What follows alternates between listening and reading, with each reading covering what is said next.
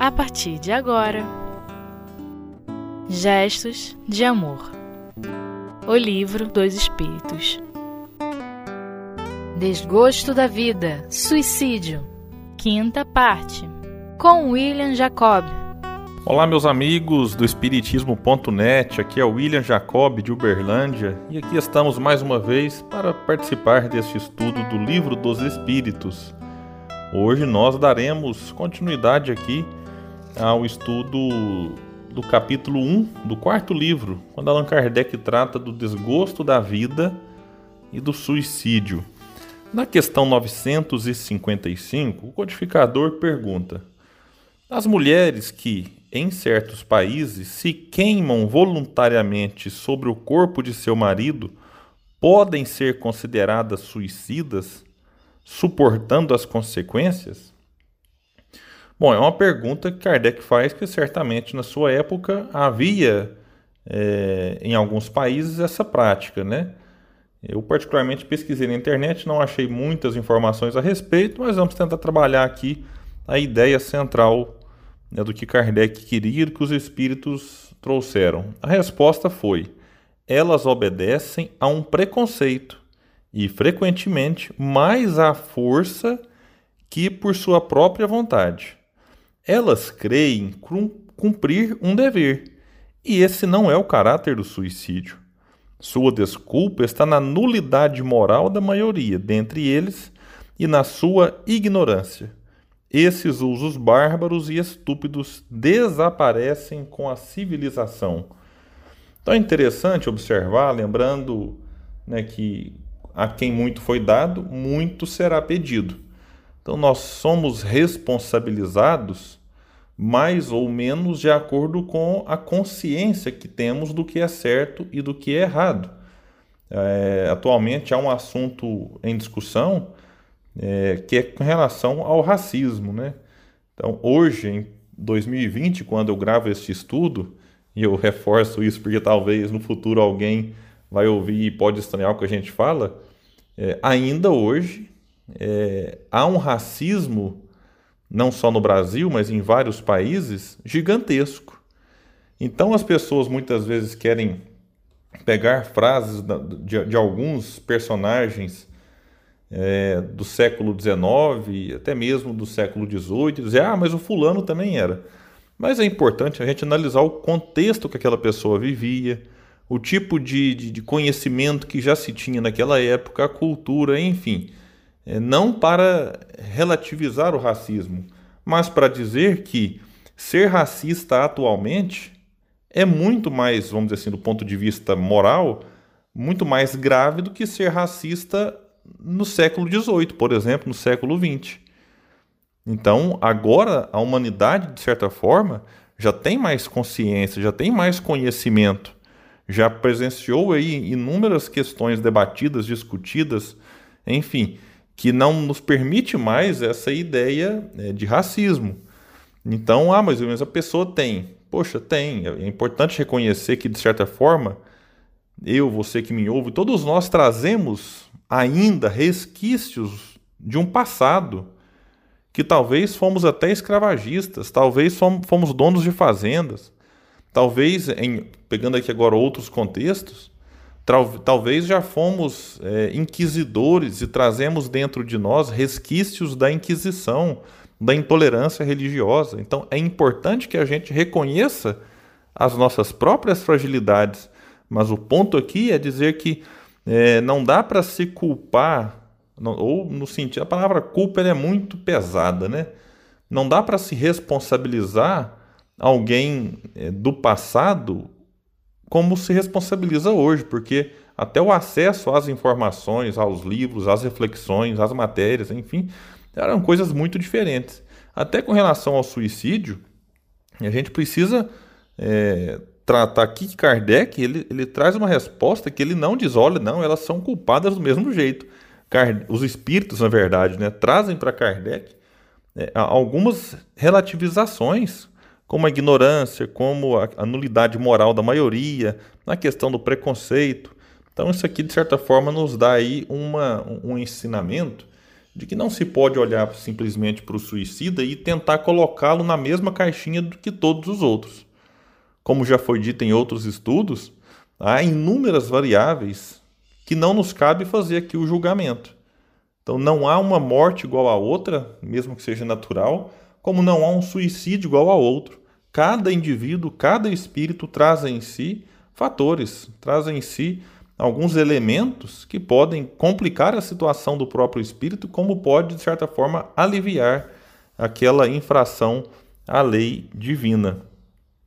Na questão 956, é, Kardec pergunta: os que, não podendo suportar a perda de pessoas que lhes são queridas, se matam na esperança de ir reencontrá-las, atingem seu objetivo?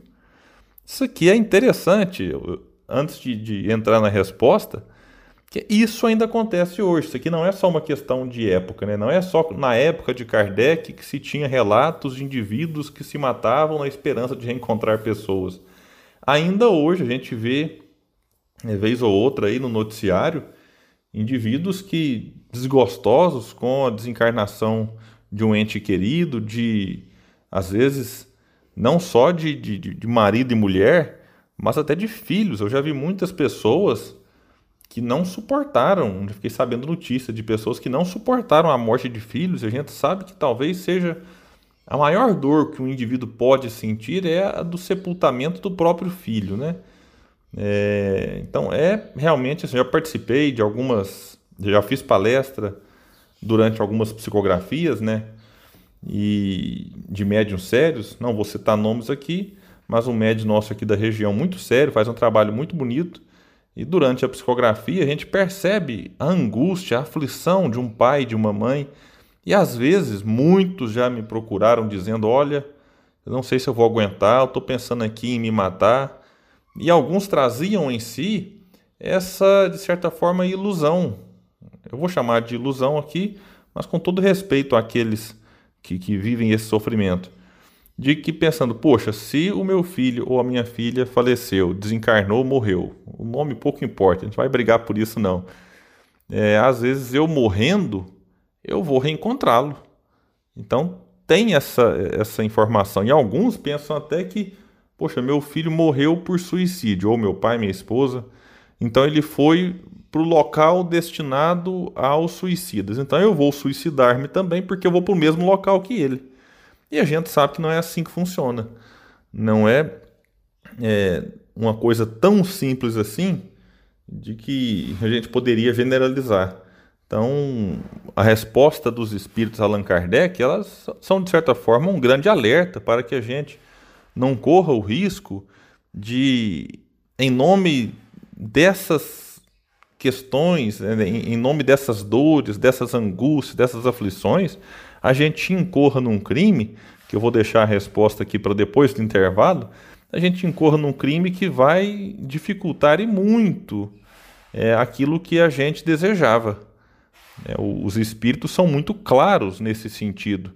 E Allan Kardec, aqui me chama a atenção antes de chamar o intervalo, Allan Kardec é interessante porque ele perguntava coisas ali é, de interesse geral, né? Isso aqui é um assunto que a gente vê como que certamente incomodava ele na época e ele não titubeava em perguntar para os espíritos. A gente às vezes fica somente com algumas perguntas né, de cunho mais pessoal e Kardec vem ampliar aqui a partir desse, desse, dessa forma de questionar os espíritos de questões que realmente ainda hoje, 163 anos depois, a gente está aqui é, debruçado, tentando entender, tentando compreender e, sobretudo, vivenciar tudo, tudo aquilo que, que Allan Kardec, que os espíritos nos deixaram.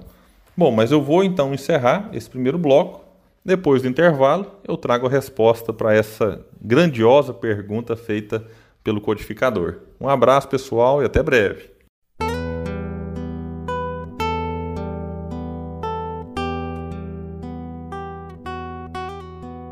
Gestos de Amor.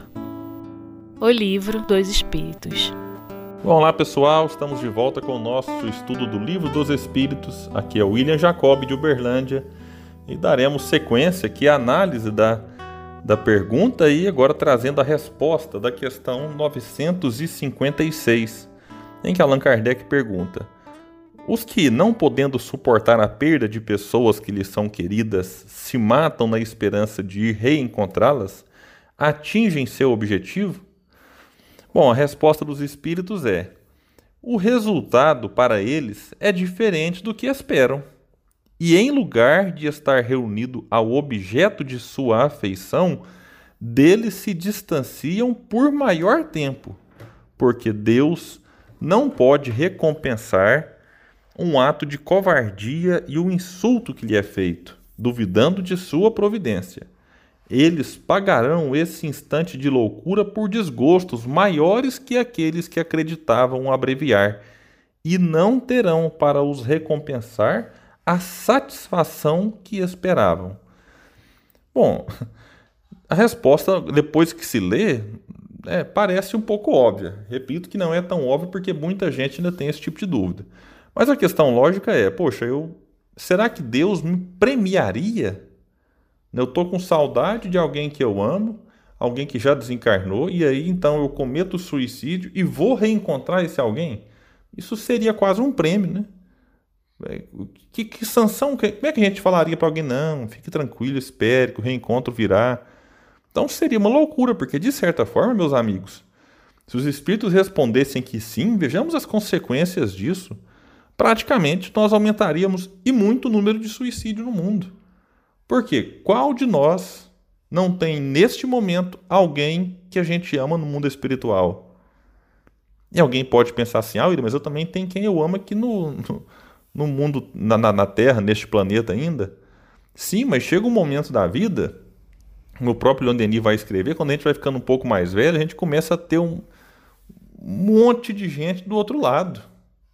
Muitos amigos, muitas pessoas que conviveram com a gente aí anos e anos, décadas, e, a gente vai ficando velho e tem dificuldade de se encaixar né, numa, numa era diferente daquela que se estava acostumado.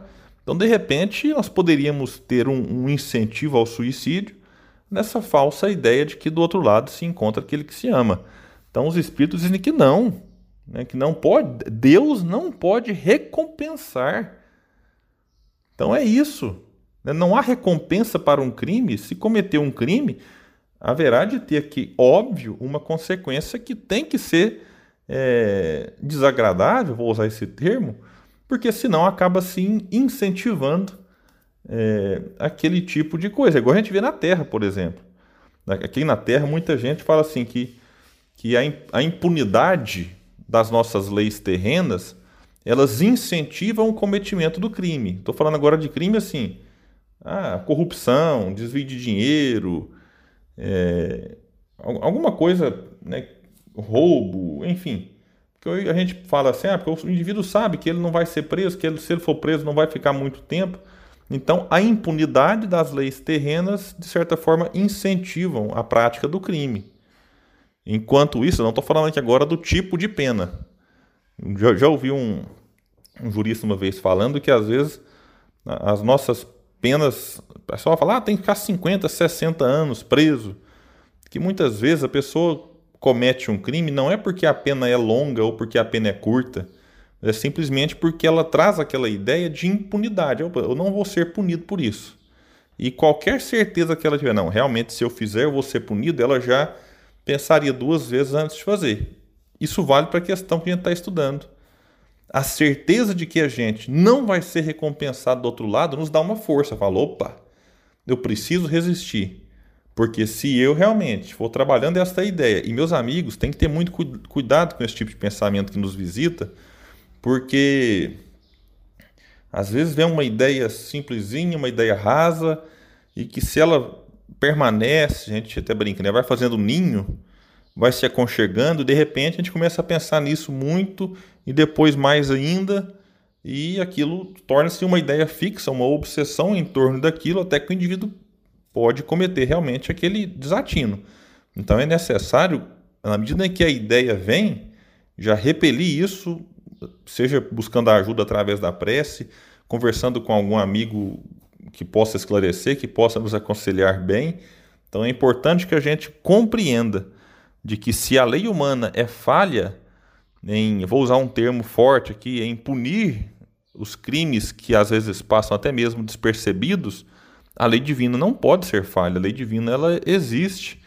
E aí, quando Kardec traz aqui que é, deles se distanciam por maior tempo, ou seja, se eu me mato na intenção de encontrar aquilo que eu amo, os espíritos respondem. Na verdade, além de não encontrar, eu vou ficar ainda mais distante. Então é o oposto. Então vamos, vamos só fazer aqui uma, uma, uma suposição. Vamos supor que se eu esperar aqui 10 anos de encarnação difícil, de saudade, às vezes de dores, enfim. Estou aqui na encarnação, precisando de mais 10 aninhos para desencarnar pela, por, de uma morte natural e reencontrar aquele que eu amo. Se eu cometo suicídio, a gente pode entender que esses 10 anos eles serão talvez triplicados, quadruplicados, porque eu vou ter que passar por um período de expiação, de dificuldade, de sofrimento no mundo espiritual.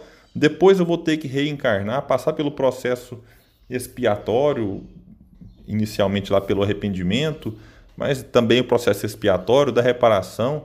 Então, meus amigos, não dá para dizer aqui uma data, mas com certeza aumentaria e muito é, esse nosso a distância desse nosso reencontro.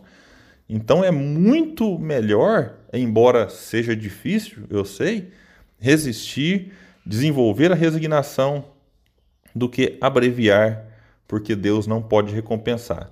Inclusive, pegando essa reflexão e trazendo para outras ideias que permeiam muitas vezes a mente daqueles que têm a ideação suicida, é de fugir de qualquer problema e achar que a morte vai lhe premiar.